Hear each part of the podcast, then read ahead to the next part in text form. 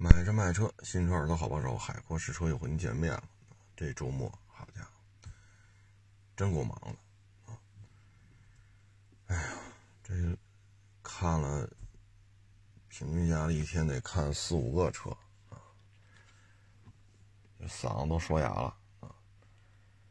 哎，现在卖车的多啊，买车的少，只要你愿意收，敞开的收。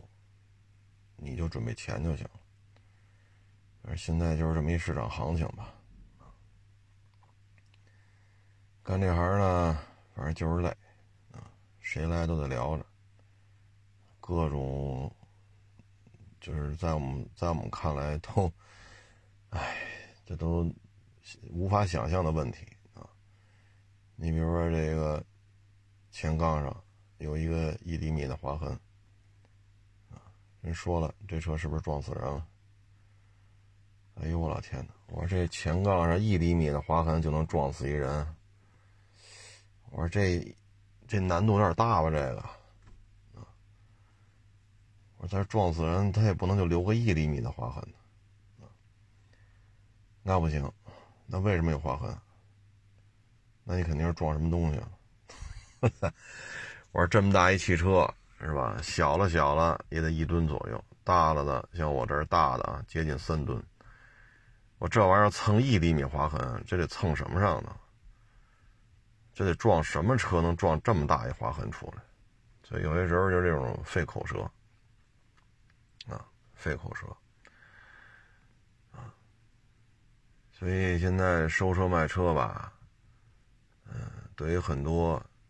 只愿意享受网红的荣誉、鲜花、掌声、流量，啊，对于这些年轻人来讲，他是不愿意接待这些消费者的，收我卖卖收我，啊，只享受鲜花与掌声，然后背后一数钱，这多快哉、乐哉、美哉、悠哉啊！所以这行业呢，就会让你快速的增加阅历。你像我们接触一些，你像在一线工作的，还都是基本上都 OK 啊。什么叫一线工作啊？你比如说派出所的警察，啊，学校里教学生的老师，啊，你比如医院里接待病人的护士、医生。你比如一些其他的行政机构，专门天天接接待这些，或者出去执法，或者说接待老百姓的，就这些，还都可以啊。就什么会出现一些这个那个了呢？就是跟社会不接触。你虽然说每天家单位单位家，对吧？他也得出去买个菜呀，他也得送孩子上学呀，但是他跟社会的实质性接触没有。就是这么一个封闭的一小圈子，可能本部门五十人，啊，或者本部门三百人，就这小圈子，啊，挣多少钱都是透明的，你只要不作，你就能跟这干到退休，福利待遇也说得过去，哎，就这个，他有时候想法就天马行空了，啊，你说福利待遇又不错，他又不经历风雨。啊，他也不知道人间疾苦。你像我们这就有这个，开着三四十万的车跑我们展厅里，啊，你这么穷啊？你这不行那不行，我操！我说我这上千平米的展厅，我这租金掏着，啊，这上千平米的展厅我都租了好几年了，我这车在这摆着，你跑我展厅里说我这么穷那么穷。这就是什么呀？在单位，你干得好，干得不好，说话爱听，说话不爱听，你都在这混啊！你不需要有什么生存的技能，所以在这种啊养尊处优的环境当中出来的人，他就是这么聊天。有时候反过来，你你想，比如春节你走亲戚吗？春节的时候你走不走亲戚？家大家族当中总有长辈还在呢吧。那咱春节是不是得去看看人家？你说我不走动了，这门亲戚我不想再结交了，那就算了。那就算了。但凡说还要走动，还要交往，啊，还要维持这门亲戚，那是不是长辈？人家过春节，咱是不是去家看看去？那你看看去，那你怎么说呀？房子没你家大，你是不是说你家真穷哎？大房子买不起，人家车没你贵呢，嘿，你们家真穷哎，开这么一破车，人家电视没你家大呢，对吧？人家买五十寸的电视，你们家六十寸的，那你是不是说人家穷，电视都买不起？这么点儿怎么看？啊所以呢，你就可想而知，生活当中都是什么样，啊？有的一来这儿，啊，有一次嘛，来了一个，呃，狱警，啊，监狱监狱的一个狱警，我们俩聊这个啊，我说人家我们接待人家往我这展厅里站，哎呀，你这个你这个买卖做的不怎么样嘛，啊，要车没车，要人没人嘛。啊你这个买卖这么做是不行的。我说是是是，啊，我早就想倒闭了，就是得让您看一眼。您今儿走，明儿我就倒闭。啊，你不允许这么说自己嘛？啊，你这买卖做的不是。后来那个 监狱系统的狱警啊，那网友他说穿什么什么什么衣服吧，啊，梳什么头吧。我说对，我说你说的很对，就这模样啊。啊，哎，所以你说。哎有些时候呢，就是你说这孩子送到什么地儿好去呢？送到这种单位来，确实挺好的啊，风吹不着，雨淋不着的啊。不论社会上大风大浪，人家啊，滋儿喽一口酒，扒拉一口菜，什么不耽误啊？但是吧，有时候你接着说，孩子要长大，就就这种精神状态，咱你说有时候。咱是做父母的，心里也觉着呢，可能咱也没在体制内干过啊，可能体制一代看这样的孩子觉得挺正常啊，体制二代看自己的孩子成为体制三代，就这状态也挺正常啊，可能啊，可能，因为咱这不是没在体制内待过啊，所以这个平时干这行嘛，啊，你你会迅速的增加你的社会阅历。什么人都能遇见，啊，什么人都能遇见，哎，挺有意思啊。干二手车呢，一个就是见见见识的人啊，一个就是接触的车，这里边确实有着巨大的这个，呃，怎么说呢？提升的空间啊，也是一个自我修行吧，啊，见的人越多。你就知道怎么就怎么怎么样，啊，所以有些人吧，来我们这儿一举手一投足，你能看出来，一举手一投足就能看出来，这这人什么状态？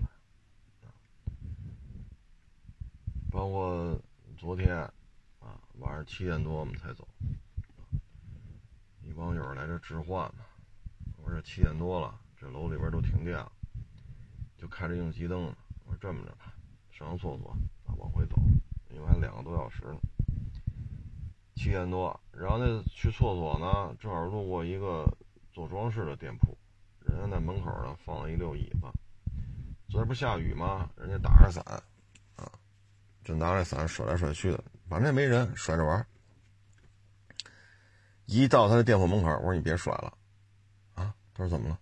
我说这两边通道两边都是人家的椅子，你拿着这么大一把伞搁这甩，监控现在就剩应急灯了，明天人要说椅子上有划痕就得找你，因为只能看清你拿着雨伞搁这甩，应急灯亮度不够。哦，赶紧把雨伞抱到怀里。所以他没有这个意识啊，就是这都是做买卖的，你从人家店铺门口过。啊，那就一定得注意，啊，一定得注意，你别好人摆一排椅子，航空椅子，你挨个坐，这肯定不行，啊，人家好说话行，人家不高兴了，监控一掉，椅子坏了，所以他有些防范意识吧，他像这种办公室里边出来的，常年是办公室文化，跟外边没有什么接触的，啊，他可能没有这种风风险的这种管控意识，啊，你还得提醒他，要不然你说为这事儿怎么怎么着，你说犯得上吗？所以他就是他，你说什么好啊？啊，哎，反正有时候也想，你说做体制一代、体制二代，啊，还是怎么怎么着，啊，不过有时候也看性格啊。你像我这样的，你让我去坐办公室，啊，喝茶、看报纸、看报纸、喝茶，今儿开个会，明儿写个总结，这这种工作我这性格也受不了。说到这儿呢，正好我们一小兄弟啊，名校毕业，九八五二幺幺没问题。然后人在这所北京的名校啊，不是清华，不是北大啊，人在这所名校里边，本硕博都是这儿啊。人家确实聪明，就上学啊，这个学习能力，在学校里边这个学习能力啊，包括你做一些技术分析。啊包括做一些数据的这种采集，你看他那个专业呀，跟我们汽车是一点不搭嘎，差了十万八千里。但是呢，有时候我们也聊吃饭呀，聊，哎，人家登张什么什么餐巾纸，上面给给你画一画，你看这数据啊，怎么怎么着怎么着，嚯！我说你这透着是学历高，很多问题人家迅速给转化为一个报表，确实厉害，啊，确实聪明。啊当然，人家学习也确实也刻苦，啊，确实也刻苦，啊，这个外文翻译呀，啊，呃，这个口译啊，笔译啊，啊，然后，哎呀，这这这确实很厉害啊。然后呢，现在今天还聊了聊呢，啊，正好他买一车嘛，聊了会儿，说这车挺省油的，啊，怎么怎么着怎么着聊，他挺好的，啊，我说您这今年。博士毕业了，怎么样了呀？他说行啊，天津，在天津一大学当老师啊，媳妇儿呢，呃，之前也考了天津的一个事业编啊，然后天津也买房了，嘿，我说真不错，微信还说了，我聊了半天，我说现在就这形势，疫情对于经济的影响，今年好不了，明年也够呛。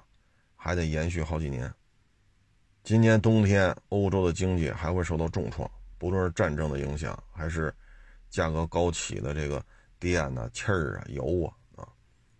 明年粮食危机会更加的，怎么说呢？更加的突出啊，就粮食的问题啊。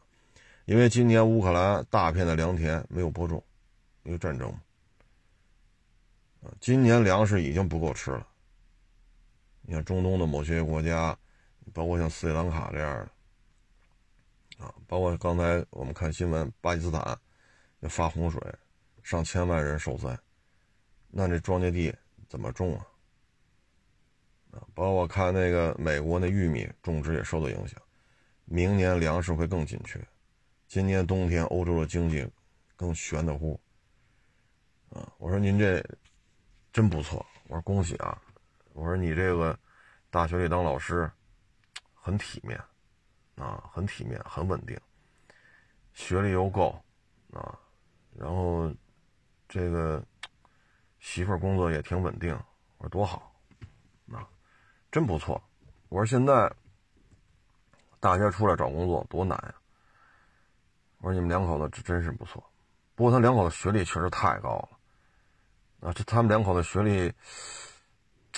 可能在北京这种学历人比较多啊，因为北京单一城市大学数量是全国最高的，单一城市里拥有大学的数量啊。可能在北京你觉得这不博士满大街都是，但去其他城市就不一样。所以人家两口子呢，确实都是好学生，学习成绩确实高啊，学历确实也高，所以人家去考这些。考这个大学的编制也好，考事业编也好，以他们的这个，就在我所了解的啊，在他们学校期间的这种表现，我觉得考这都是轻轻松松的，啊，本身两口子也都挺正的，啊，没有什么乱七八糟的，就挺正派的，啊，挺好，啊，也都是乐于助人，啊，你像我一倒腾二手车的，是吧？人家是一博士，又不是学汽车相关的。啊，也不是什么炼钢炼铁，跟这一点关系都扯不上。哎，我们还没事老吃个饭聊会儿天呢。啊，头几年，一五一六那会儿，没事还老跟着我出去验个车呀、淘个车呀什么的，包括跟我去港口看个车去，喜欢就是喜欢，所以接触比较多，啊，接触比较多。这二年呢，因为疫情嘛，啊。他那个在北京那个学校，我我也进不去了，啊，他也不让出来，所以这两年疫情就是微信聊了。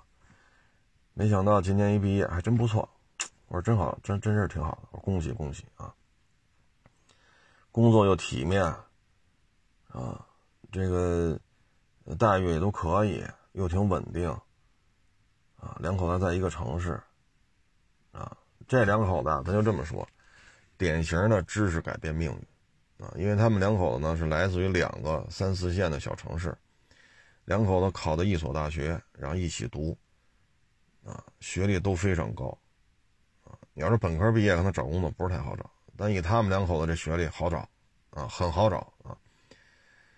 然后呢，来了北京，也也就是一门心思就苦读，啊，有时候这个还去别的什么学科啊旁听一下，这确实好学习啊。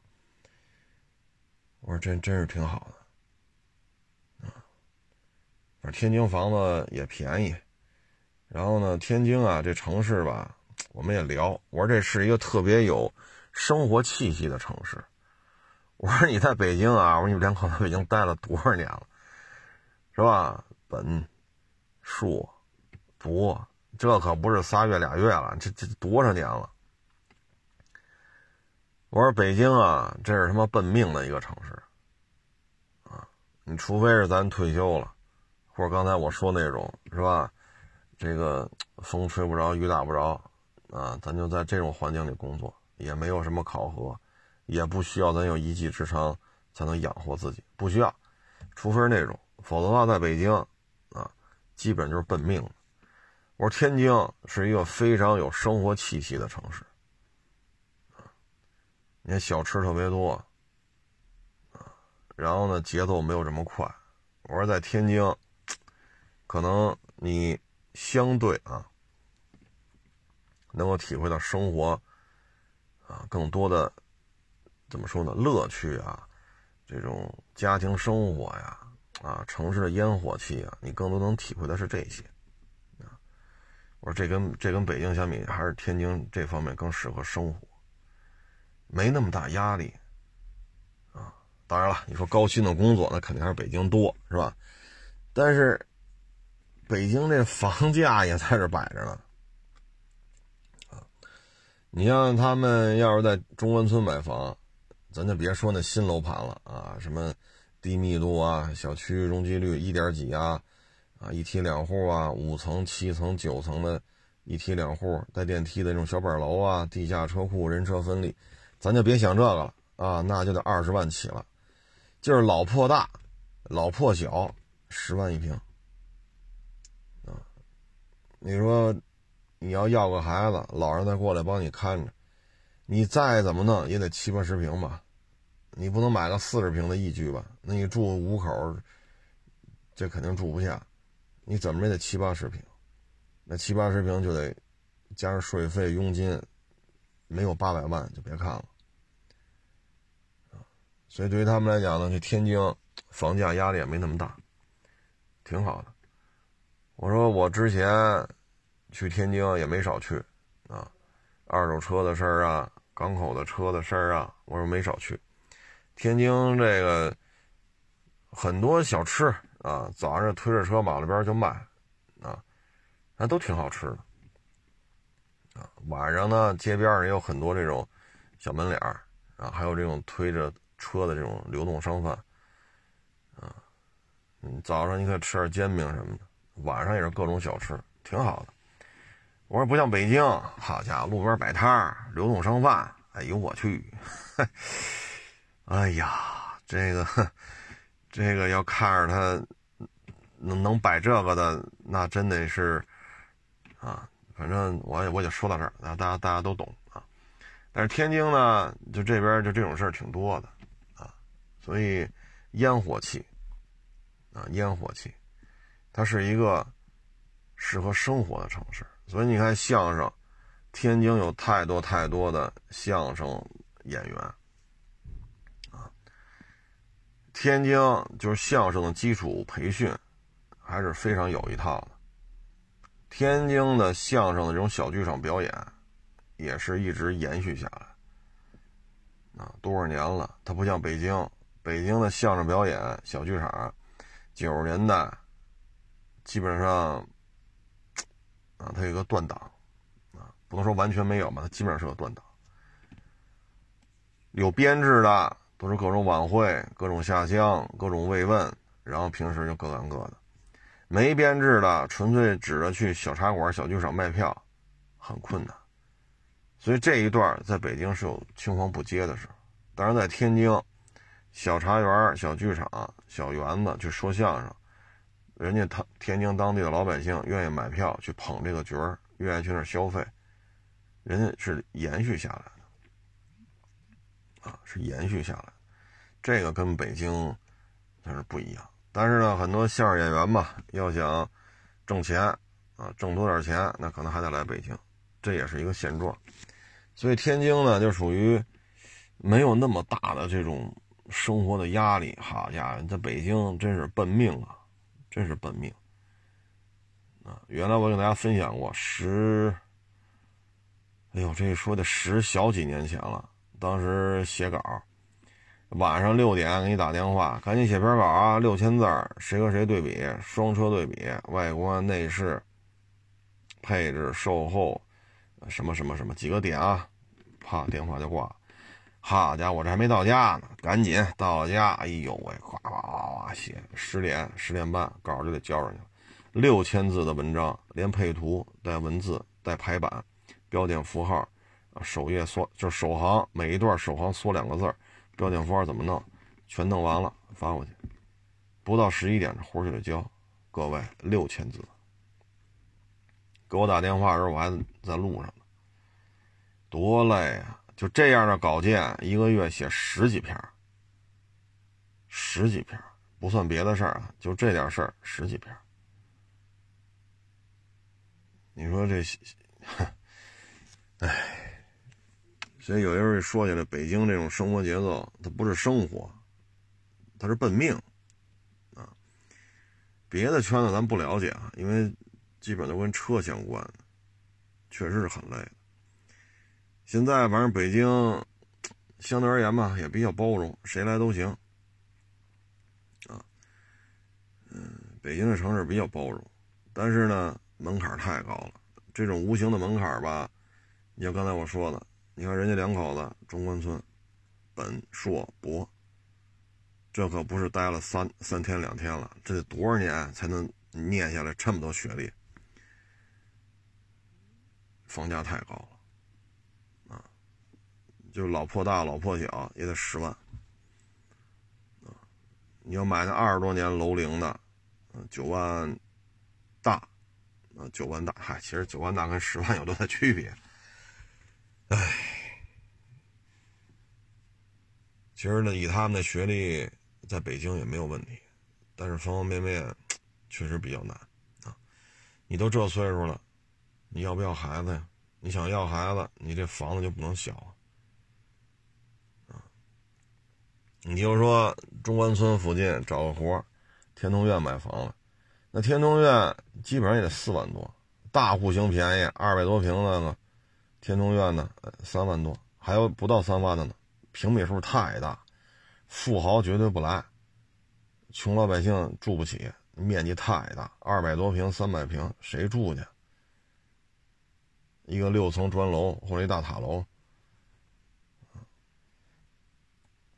所以那边七八十平、百十来平的能喊到四万多，那一百平也得四百多万呢。这也是钱呐。马路上捡去，哼，这不也捡不着吗？你真捡着四百多万，你也不敢要啊！你这还没到家呢，警察就追来了，是不是？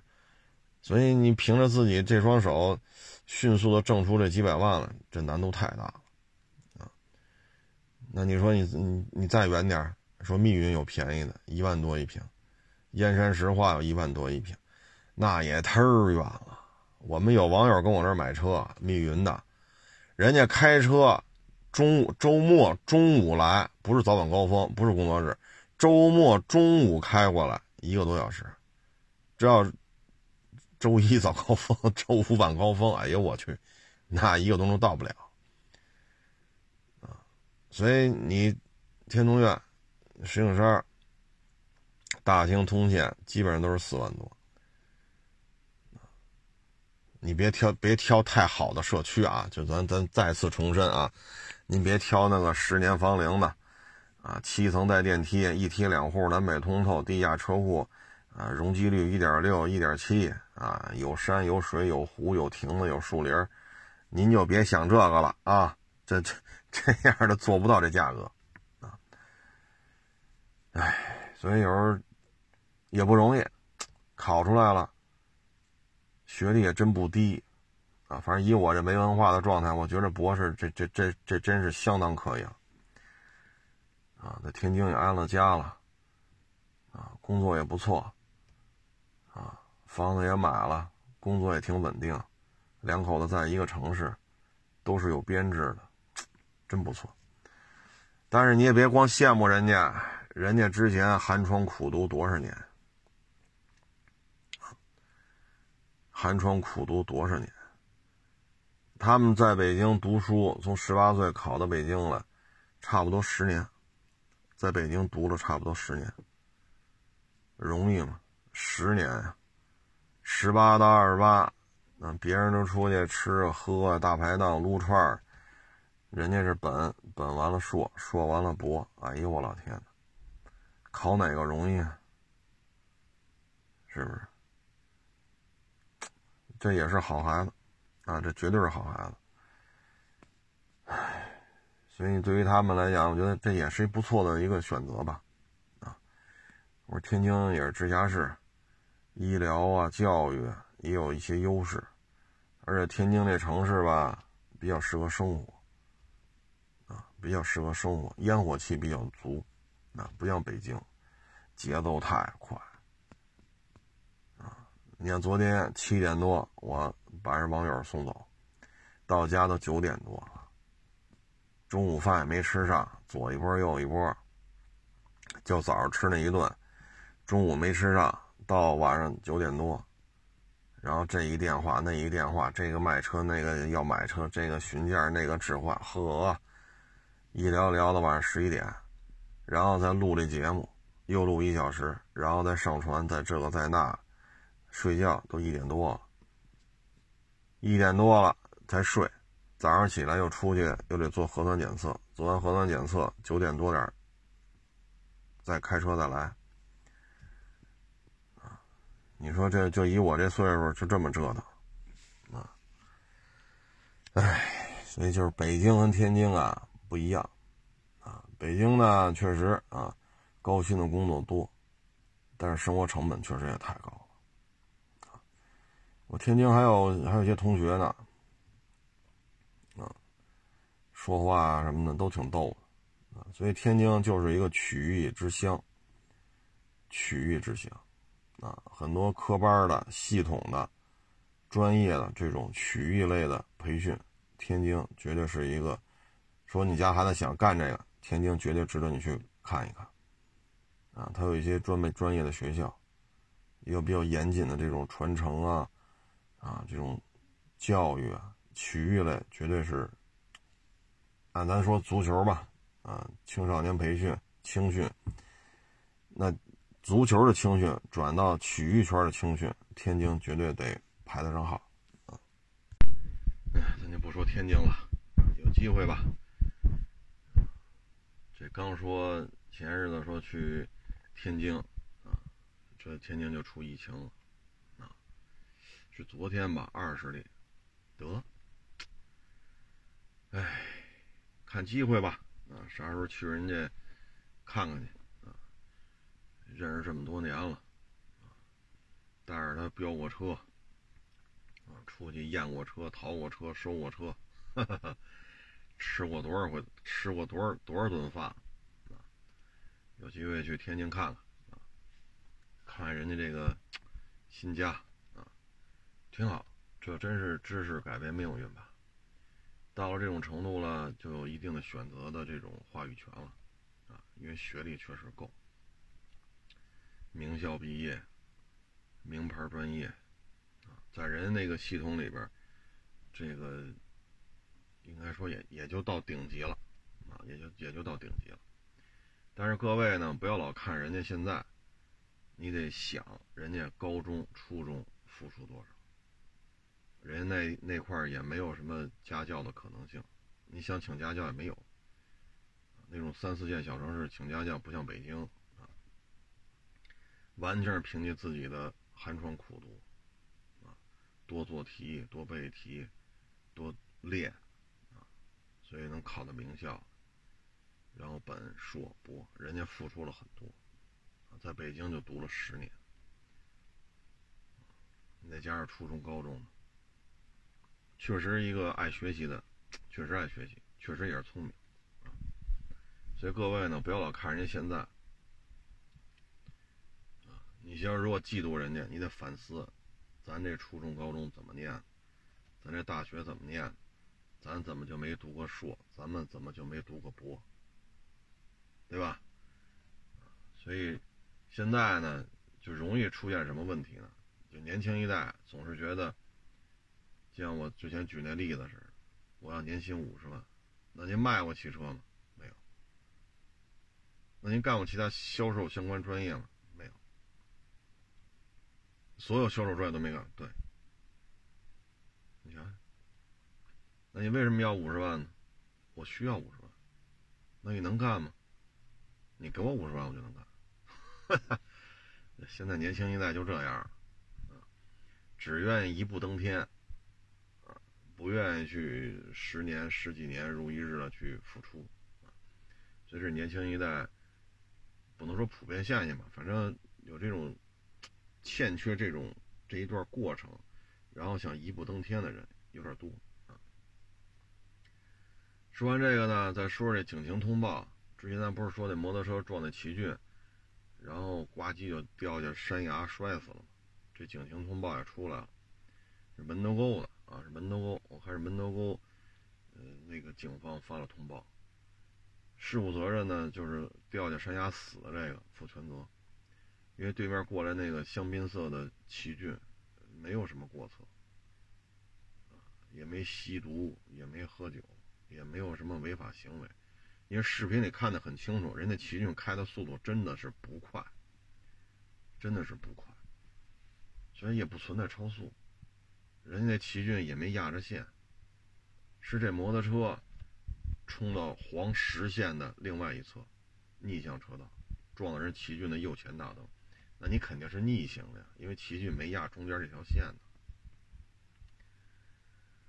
哎，咱就不说谁的责任了，就说一个小伙子，这命就没了。大好的生活还没有去享受，啊，你这让爹妈怎么办？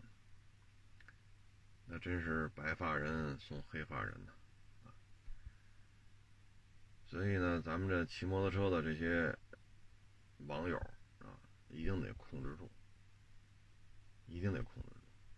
他这个呢，后车的行车记录仪，警察也给找着了，跟在他后边这台摩托车的行车记录仪，清晰的拍下来他进山之后的行驶轨迹。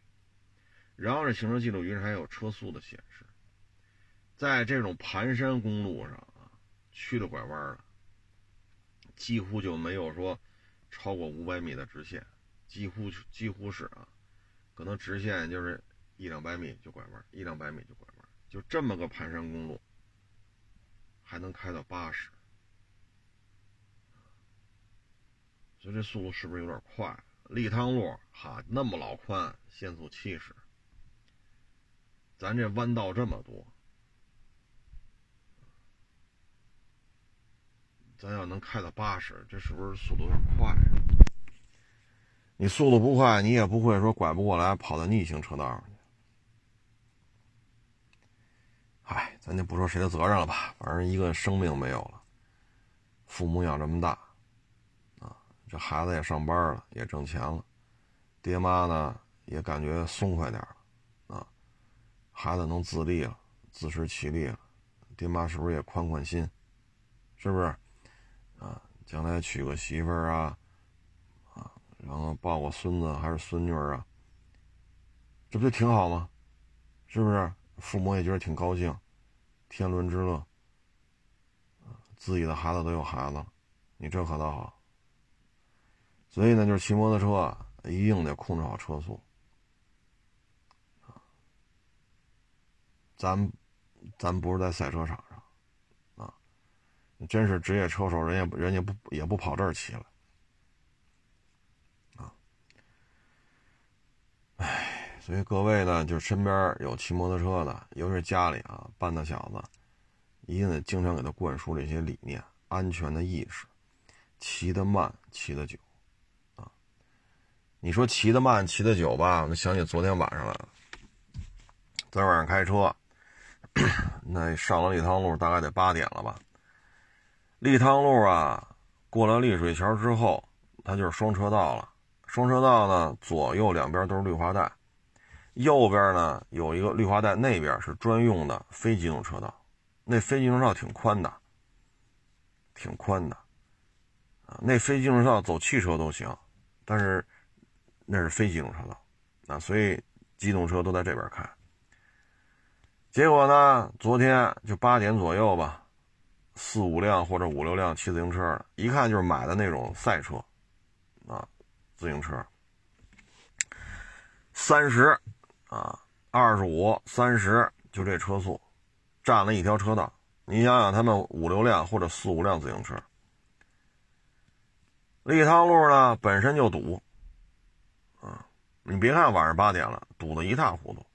到这两条车道了，就剩一条车道能过，谁也过不去，都得并线。这一并线，他在右边这条车道，左边这条车道。也得减速，因为右边车道并过来嘛。嘿，我说这就这么堵啊！就你就目视，因为它是自行车嘛，目视可见前面就没车，后视镜全是车，堵了得有上百辆，就这几个骑自行车的。然后好不容易到了红绿灯路口了吧？我说下一个路口，它是不是就并到非机动车道去了？然后等了红灯变绿灯，再一开，嚯，还在这儿呢。本来哗一过，大家车速因为限速七十嘛，到他这儿又变成三十了。你目视可见，他前面一辆车没有。好家伙，我说咱这骑自行车，最后堵的啊，从这个丽水桥两条车道这一直到上了五环，整个压死了一条车道。限速七十，最后大家就得开到三十，有时候到二十五。嘿，我说咱们这，哎呀，边上有专用的非机动车道啊，挺老宽的呀。啊，因为我看见过救护车从那儿着急嘛，救护车从那儿走，这咱不跟人争啊，人救护车嗡了哇了，帮人救人，人家能，人家能走，这咱绝对没有什么意见。就说这就说这事儿，救护车都得从从那个非机动车道开过去，你骑几个自行车骑不了吗？所以你说，我也挺无奈的啊，因为出门在外啊要相互尊重。就是您几位锻炼身体了，您看不见前边没车吗？后边堵了几十辆、上百辆车。您说这事儿怎么算呀？好家伙，我这中午也没吃上饭，晚上早上吃一顿，到晚上八点了就看着跟你前面晃呢。要说素质啊，开车的素质都挺高的，没人摁喇叭，没人拿大灯晃。啊，最后我是快到，你看从丽水桥那儿，我都到了奥森。冲着立汤路那停车场那儿了，我这这才慢慢慢慢才超过去。你说压车压了几公里啊？好家伙！我说这几位骑自行车啊，可真行啊，可真行啊！你说你这怎么弄？你这个，这出门在外是不是应该相互尊重啊？是是不是不是应该相互尊重？这不错了，几十辆上百辆车跟后边排着队，就这么慢慢跟着你，没有一个拿大灯晃的，没有一个按喇叭的。你说这素质高，体现在谁身上了？你在机动车道一压车压几公里，二十五、三十，就这，我们看一下车速表，就这速度。这条路限速七十，晚高峰堵的，本来车没有那么多，就因为这几个骑自行车的。包括之前我也发过，长安街上夜骑，人那汽人那汽车开车右转弯，车速后边直行的车速六十，这自行车跟这个车速一样快。然后前面车减速刹车打灯，这自行车没有任何灯光，歘就过去了，六十蹦叽就撞上了。这电动自行车都有个限速啊，上限是多少？咱这个这速度快不快？那你说你也没有任何灯光，就一自行车。这台汽车要三十多减速，从六十减到三十多、二十多，然后打灯右转，您六十过来，那摩托车好歹还有个灯吧？所以你说这，他有时候真是锻炼身体没有错，骑自行车也不犯法，但是你得控制好自己的速度，你得控制好你的骑行的这种路段。你不能因为您这四五个人是吧，跟这撅着骑这个赛车，就自行车赛车，后边几十辆、上百辆车都搁这排着队，这合适吗？您说这合适吗？这个，这你你是不是应该各行其道啊？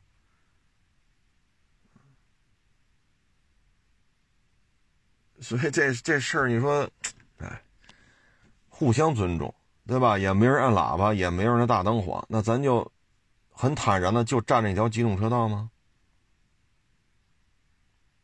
所以现在就是什么呀？我合适就行，我合适是最重要的。你扣我分我这不是机动车啊。你撞了撞了我，你跑不了。机动车有责任，你看，这这就是心态。赶上那自行车贵点了，十万一辆，十五万一辆的，我车贵啊。那问题是你车便宜，车贵。就这种情况之下，这事儿这么这这车这么骑合适不合适？都这么骑吗？前两天北京那个骑自行车。在直行道上骑共享自行车，在直行道路口停着，人绿灯嘛，机动车过不去啊，就按了一下喇叭，你按喇叭是吧？锁车走了。嘿，那你这过不去了吧？这小伙子拘留了。就骑自行车这个，你路边你要左转，你要右转，你要怎么？你上非机动车道，你不能在机动车直行道上停着自行车。然后前面还是绿灯，那后边一按喇叭，你就不干了，锁车就走了。到最后这小伙子就是拘留了呀。那您这几位这么骑，一压车压几公里，这又怎么算呢？没有人拿大灯晃你们，没有人拿喇叭催你们，这不代表你这么做就是对的。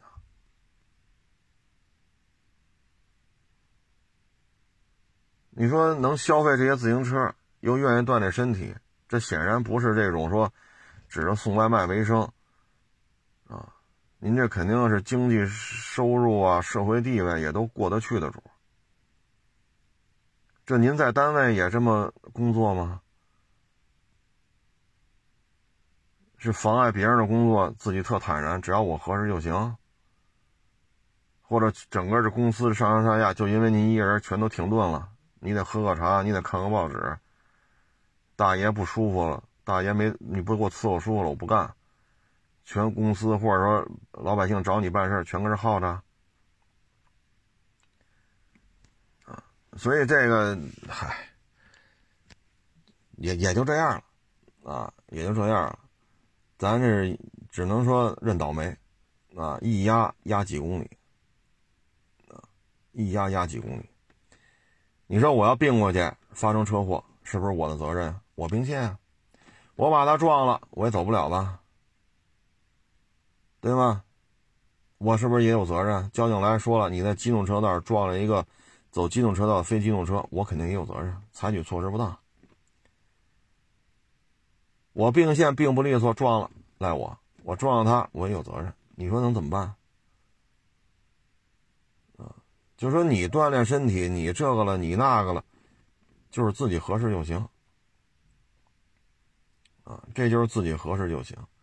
这跟那些啊，跑人家篮球场跳广场舞啊，在公路上进行快步走，跟那些你说是不是一个性质？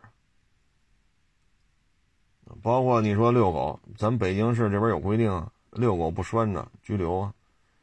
那小区里他就是不拴，大狗小狗满院子乱跑。那这些是不是都是一种思维方式？我合适就行。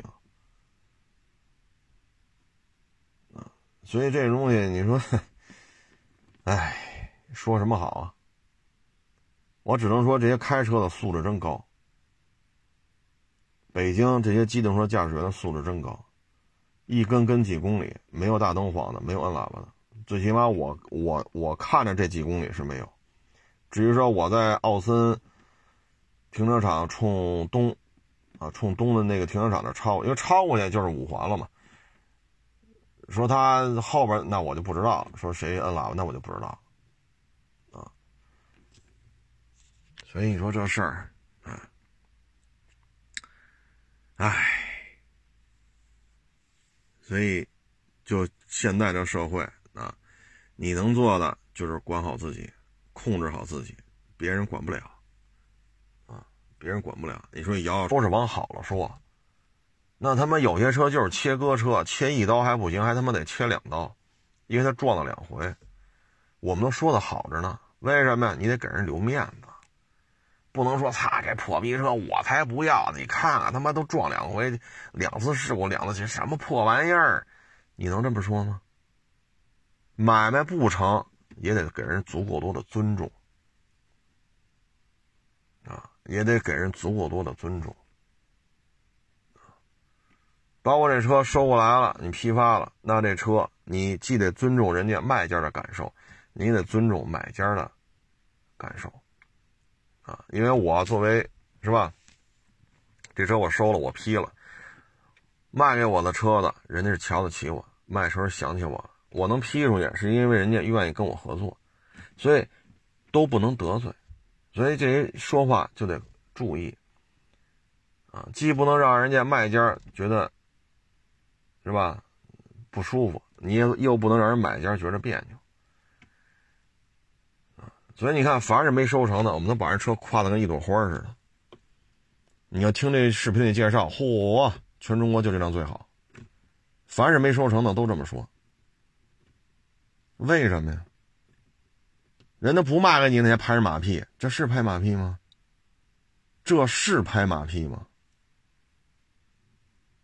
但是现在这很多人，我合适就行啊。啊，生活当中这种人太多了。这个唉，经济下行啊，压力大人比较多啊，所以有些人呢，可能骑摩托车要去放松一下，吹吹风。但是一定要注意安全。有些人呢就觉得自己在机动车上骑，怎么了？那没怎么，反正昨天晚上这几十辆、上百辆车都挺有素质的。昨天呢，还拘了一个开车的，在北京是哪个火车站来？把中间那道岔给掰倒了，全都给推倒了。推倒之后又开过去，但是他那是一卡罗拉，开不过去，道岔扳倒了，推平了之后，他离地也有一定距离。然后捡上道岔中间这缺口，又倒，就是倒车来回挪，跑逆行要出去，人逆行过来俩出租车，也跟人嚷嚷。让让人出租车往后退，人家出租车惹不起他，急了嘛，就往后退，推推推推推推推出去，这车逆行开走了，推倒道路中间半道岔，强行逆行，最后这什么待遇？拘留，啊，包括之前那小伙子非在机动车道的直行道上停着，但是这是绿灯儿，按一下喇叭锁车，最后的待遇就是拘留，啊，所以呢，像这还算好的。啊，但凡要赶上那脾气暴的，你咋整？啊，包括昨天还是前天呀，我看法制进行时，啊，通过监控也有群众举报说有一串大卡车拉渣土的逆行闯红灯遮挡号牌，最后警察顺着这监控找找找找着了，找着之后所有的开车的司机拘留，法人拘留，车队实际的队长拘留，啊，像这都是好的，为什么呀？没没有人命，没有出人命案子。你看那摩托车撞奇骏，谁的责任？这条命没了，爹妈怎么办呢？如果他这小伙子有老婆孩子，老婆孩子怎么办呢？所以呢，就是出门在外，交通无小事，不论是走道的、骑自行车的、电动车的、汽车的，还是什么三轮车的啊、摩托车，甭管是什么，只要你上马路了。这就是交通参与者，交通无小事，玩不好就会出事儿，所以一定要遵章守纪。遵章守纪，彼此尊重，啊，你包括今天我去加油去也是，那加油站加油枪啊，就这一个加油枪，停一台车，那车头呢将将顶着那个加油枪，啊，我说那就开到前面往后倒一下吧，倒一下呢，这样的话不是一个加油枪能给两台车加油。结果呢，我倒着倒着，哎，他来了，来了之后着车了，着车了，哟，我说要走，我是不是我是不是离人太近了？他后边没车，因为他他是最外边一台加油机嘛，他后边没车。我说算了，我让着人家吧，我就往前开了两米，开了两米呢，嘿，他就跟上了，贴着我不动了，我就下车，我说师傅，您这是加完油了走吗？您这个我没加呢呀。哟，我说我还以为您加完往前提了两米，给您让个通道，让您开走呢。他说我没加呢。你那加油站，你那加油站加去，就前面那，你是那那加油站那个加油枪加去。我说成，您忙着，您忙着。我就往前再往前两米呢，就是前面那加油枪，那个呢，那前面是一大姐，加的差不多了，然后拔了枪了，我就往前开。就是生活当中啊，我觉得是相互尊重比较好，啊，相互尊重比较好，最起码我自己问心无愧，啊，我礼让您了，没想到您是要加油，您车里又没人，我以为您交钱去了，是吧？我就贴着您停，我一看您上车了，其实你往后倒也行，因为他是最外边一个加油枪，他后边没车，我后视镜里看得很清楚，咱出于礼貌，咱往前提了两米，结果他又跟上两米了。我一下车问我说：“您这加完油您是开走吗？”我没加呢呀，你想想。我说我以为您加完油要走呢，我特意往前提两米，怕您掰不出去。啊，我没加呢，你去前面加去吧。我说行，那您忙着，二话没说，开车往前再提一米多两米吧。我就等那个前面那天籁三点五，那一大姐拔完枪给人加油加油员钱，人家就开走。生活当中啊，其实就是互相礼让、互相尊重，最起码我自己问心无愧啊。所以呢，希望咱们的道路交通参与者呢，互相尊重，都遵纪守法，这样的话，交通效率更高，社会更和谐，安全无小事。不论你是走道的、自行车的、电动自行车的、摩托车的、电动汽车的、烧油的汽车、大卡车，是劳斯是奥拓，每一个道路交通参与者。都应该记住这句话：交通无小事，安全最重要。欢迎关注我新浪微博“海阔试车手”。